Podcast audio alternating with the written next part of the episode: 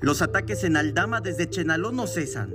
El conflicto por la disputa de 60 hectáreas que ya fueron repartidas, pero que ahora ha escalado a un problema de dominio político, sigue latente todos los días con disparos de armas de fuego. En esta semana hubo heridos. Solo en una semana pobladores de Aldama reportaron 65 agresiones, siendo el viernes 7 de enero el día con más detonaciones con 15 registros de ataques. Fue este miércoles 12 de enero dentro de los 10 ataques sufridos, el de las 2 de la tarde con 21 minutos, cuando dispararon a un convoy de seguridad que rondaba la zona, integrado por la Guardia Nacional, la Marina y la Policía Estatal Preventiva. Ocurrió en el poblado Chivic de Aldama y los disparos fueron realizados desde Chuté y Santa Marta Chenaló.